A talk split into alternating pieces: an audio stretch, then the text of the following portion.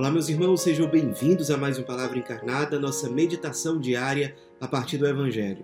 O Evangelho de hoje, dia 15 de setembro, quinta-feira, está em João, capítulo 19, versículos de 25 a 27. É a grande festa de Nossa Senhora das Dores que, junto com toda a igreja, nós celebramos na data de hoje. Mais uma vez, nós nos reunimos em nome do Pai, do Filho, do Espírito Santo. Amém. Vinde, Espírito Santo, vinde por meio da poderosa intercessão do Imaculado Coração de Maria, vossa amadíssima esposa. Vinde, Espírito Santo, vinde por meio da poderosa intercessão do Imaculado Coração de Maria, vossa amadíssima esposa. Vinde, Espírito Santo, vinde por meio da poderosa intercessão do Imaculado Coração de Maria, vossa amadíssima esposa. Diz o Evangelho de hoje. Naquele tempo, perto da cruz de Jesus, estavam de pé a sua mãe, a irmã da sua mãe, Maria de Cleofas, e Maria Madalena. Jesus, ao ver sua mãe e ao lado dela o discípulo que ele amava, disse à mãe: Mulher, este é o teu filho. Depois disse ao discípulo: Esta é a tua mãe. Daquela hora em diante, o discípulo a acolheu consigo. Meus irmãos, nós, especialmente nós que somos do Lume, com grande alegria celebramos o dia de hoje. Aqueles irmãos, inclusive, que às vezes não têm a oportunidade ou não têm um hábito de ir para a missa diária, procurem fazer um esforço de ir hoje. É muito significativo. Na data de hoje, alguns irmãos de comunidade vão ou renovar a sua consagração a Jesus por meio de Maria, ou fazer a sua consagração pela primeira vez hoje em missa que vai ser celebrada à noite. Então, nosso coração tem muitos motivos para se encher de alegria. E eu gostaria de propor na nossa reflexão, na nossa oração com a palavra de Deus, que nós olhássemos para a cena da Pietá, de Nossa Senhora Pietá, Nossa Senhora da Piedade, Nossa Senhora das Dores, é, de uma forma ampla. Às vezes, quando a gente vai contemplar a cena da Pietá, a gente foca a, a nossa atenção somente em Jesus e Maria, que de fato estão no centro da cena, de fato é o centro da coisa. Porém, há outros elementos que são interessantes serem vistos e a gente pode perceber com muita tranquilidade, com muita serenidade, que nesses elementos que estão presentes na cena de Nossa Senhora Pietá estão presentes elementos próprios da nossa espiritualidade, do nosso carisma, mais particularmente aqueles pontos que fazem parte da, da, de toda a espiritualidade que vem a partir da nossa graça originária fundante. Por exemplo, nós vemos ali, claro, nós celebramos Nossa Senhora Pietá no dia de hoje, Nossa Senhora das Dores, que é uma das fontes de espiritualidade do nosso carisma. Nós somos chamados a, a, a ter uma devoção íntima, filial à Nossa Senhora, sobretudo contemplando a Virgem Maria a partir é, dessa cena dela acolhendo nos seus braços o seu filho crucificado, o seu filho morto. Ela, como fonte de espiritualidade, nos leva a Cristo, nos ensina a amar o crucificado do jeito que ele merece ser amado e, mais ainda, é um instrumento para que esse amor nosso por ele seja cada vez mais perfeito, seja cada vez mais pleno. Ela nos leva ao Cristo, nos ensina a amar o crucificado. E por isso nos ensina a amar os pobres, porque nos ensina a ver neles a própria presença do Cristo. O Cristo crucificado, o encontro com o crucificado, o abandonado, que também é uma fonte de espiritualidade nossa. O crucificado está no centro dessa cena também, junto com a Virgem Maria que o acolhe, que o ama. O crucificado está no centro da nossa espiritualidade. A luz de Mateus 25 nós podemos dizer, nós podemos tocar nessa carne sofredora que a Virgem Maria toca no véu dos pobres, porque ele está encarnado, abandonado, presente naqueles que mais sofrem, nos menos amados, nos mais abandonados. Ele quis se identificar com eles. E encontrar Cristo nesses irmãos é sim uma fonte de espiritualidade. Esses irmãos que merecem ser e precisam ser amados, socorridos e evangelizados. O Cristo se tornou tão frágil a ponto de se permitir ser consolado. Como ele foi consolado ali, naquele momento todo, até chegar à crucificação, consolado pela presença de sua mãe, consolado pela presença daqueles discípulos, daquelas pessoas que foram fiéis até o fim. Poucas pessoas, mas que estavam com ele até o fim. O crucificado, que se identifica com os pobres, se deixa ser consolado. E nós podemos consolá-lo evangelizando os pobres, que é um dos aspectos da nossa graça originária fundante. Nós podemos consolar, reparar as dores do crucificado, amando, socorrendo e evangelizando os pobres. Olhando mais amplamente para essa cena, nós podemos contemplar, segundo a Bíblia, ao lado da Virgem Maria, um dos apóstolos, um discípulo que foi fiel até o fim ao Cristo, São João. E nós contemplamos São João, que entre todos os apóstolos era um jovem, era o mais jovem de todos. Para vocês terem ideia, São João escreveu o livro do Apocalipse. O livro do Apocalipse, ele foi escrito por volta de 60, 70 anos depois da morte de Cristo. Isso é para dizer que São João era muito jovem quando aconteceu a crucificação. Por isso ele viveu ainda muitos anos. Era um jovem que estava ali junto de Nossa Senhora Pietá. E é ali que nós somos chamados a levar os jovens também. Para encontrar o crucificado, assim como aqueles jovens encontraram Emanuel um dia, e assim como tantos jovens tocaram a carne sofredora de Cristo ao longo da nossa história. Os jovens precisam estar junto da Virgem Maria aos pés da cruz. E São João representa todos esses jovens. São João representa também a igreja, porque além de ser jovem, ele é apóstolo. Uma igreja que está nascendo naquele momento. Uma igreja que está aprendendo com Maria a amar Jesus e Jesus crucificado. Uma igreja que anuncia o crucificado, como diz a primeira carta de São Paulo aos Coríntios, capítulo 15. Nós anunciamos o Cristo e o Cristo crucificado. A igreja está ali. A igreja nascente que é comunhão. Uma igreja que é comunhão de carismas. Naquele momento está ali a Virgem Maria, que era mãe e que era celibatária. Está ali João, que era um apóstolo, que era um bispo, para usar uma linguagem de hoje. Ali estava Maria de Cleofas, que era uma mãe de família. Ali estava Maria Madalena, uma serva de Deus, presente ali na igreja primitiva desde o início, a primeira a anunciar a ressurreição de Cristo. É uma comunhão de diversas realidades, é uma comunhão de carismas que está ali aos pés da cruz. Além disso, nós vemos é, dentro dessa cena Maria Madalena. Ela que, segundo os evangelhos, tinha sido liberta por Jesus quando ela estava com sete demônios no seu corpo.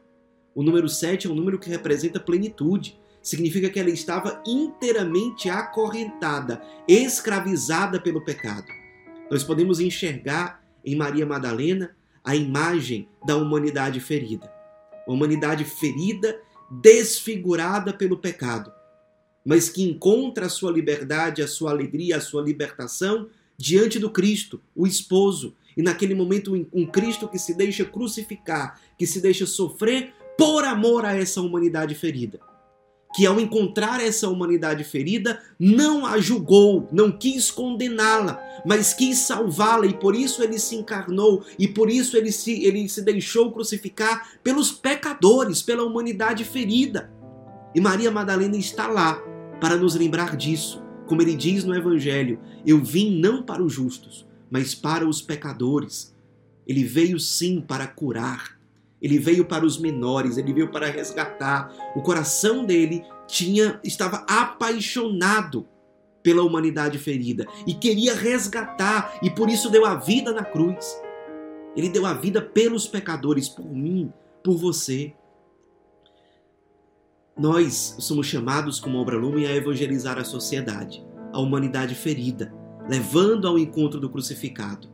Sim, para que a humanidade se encontre com ele. É a cultura do encontro.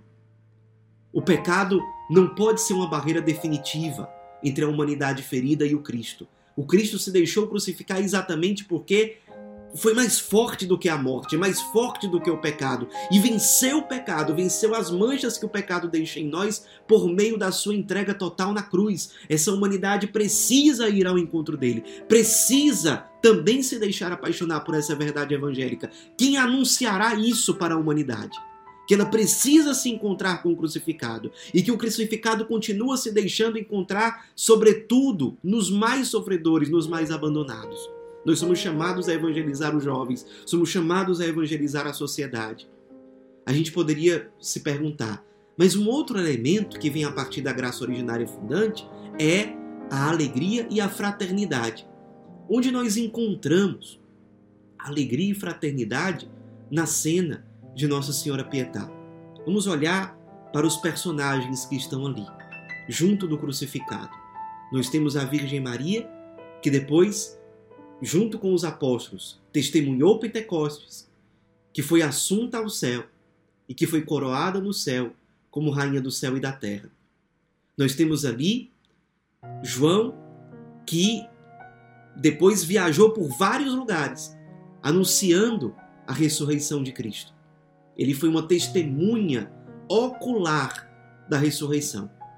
Nós temos Maria Madalena, a primeira que anunciou aos outros a ressurreição de Cristo.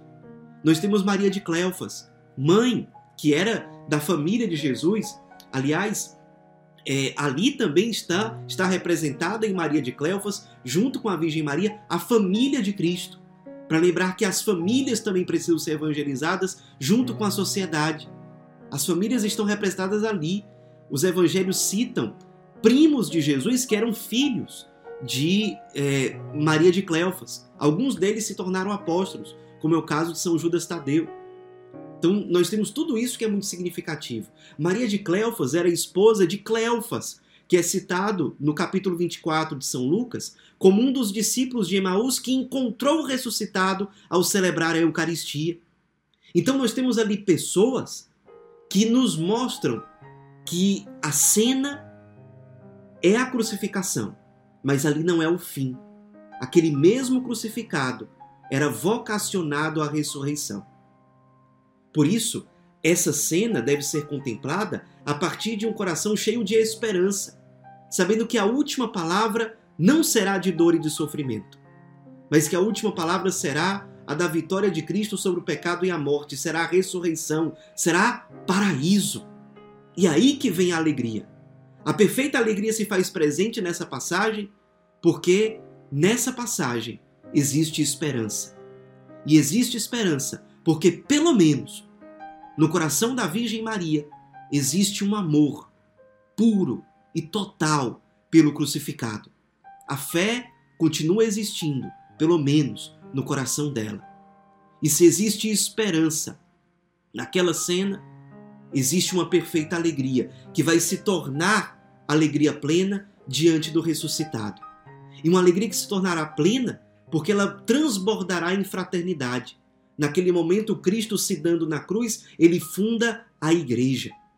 A igreja que é, entre outras coisas, essa comunidade de irmãos que tem dentro de si o mesmo sangue sendo transportado, que é o sangue derramado naquele Calvário, naquele lugar. É uma maravilha. E nós somos chamados a viver uma alegria, uma fraternidade que brota do encontro com, com o crucificado. Que não foge da cruz, mas que tem o crucificado no centro. Nesse momento nasce a igreja. Nesse momento acontece o sacrifício que nós celebramos e que nós vivenciamos e atualizamos a cada Santa Missa. E aí nós recordamos da Eucaristia. Eucaristia é a celebração da Eucaristia, é a atualização daquele sacrifício e, portanto, daquela cena. Não é que aquilo acontece de novo, mas é aquele mesmo ato de entrega total de amor de Cristo que é atualizado no altar da Santa Missa. Dali brota o pão eucarístico, o qual nós adoramos e que é uma fonte de espiritualidade para nós. A Eucaristia, o sacrifício eucarístico, o sacrifício supremo da perfeita alegria do grande louvor de Deus acontece ali, no Calvário. E a cena da Pietà acolhendo o crucificado em seus braços é um trecho desse grande sacrifício de Cristo, que foi dado porque Deus amou tanto o mundo que nos entregou o seu Filho unigênito. Nós já falamos, essas pessoas que testemunharam aquele, a cruz de Cristo, depois testemunharam a sua ressurreição. Por isso, depois saíram em missão, como São João, como Maria Madalena. Dali saem evangelizadores, que não param ali, mas que saem de si para ir ao encontro. Primeiro, saíram de si para ir ao encontro do crucificado. Depois, saem de si para anunciar a alegria da ressurreição para que outros passem pela mesma experiência. Nós somos chamados à missão e a missionariedade, a missionariedade também é um elemento que compõe essencialmente a nossa graça originária fundante. É uma igreja que parte em missão a partir da cruz de Cristo. É uma igreja que testemunha a cruz, que testemunha a ressurreição e anuncia aquilo que experimentou, aquilo que viu, aquilo que tocou. Nós podemos, assim como Nossa Senhora Pietá, tocar hoje, como diz o Papa Francisco, a carne sofredora de Cristo. E por isso podemos chegar para a humanidade ferida, para os jovens, para os pobres, para as famílias, para as pessoas do nosso tempo e anunciar não algo abstrato, não uma simples ideia, mas podemos dizer, como São João na sua primeira carta, aquilo que as nossas mãos tocaram é aquilo que nós podemos anunciar.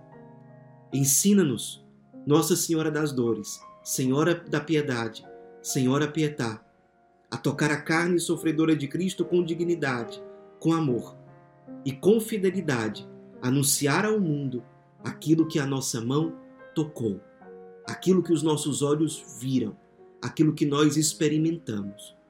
E que a graça de Deus nunca nos falte. Ave Maria, cheia de graça, o Senhor é convosco.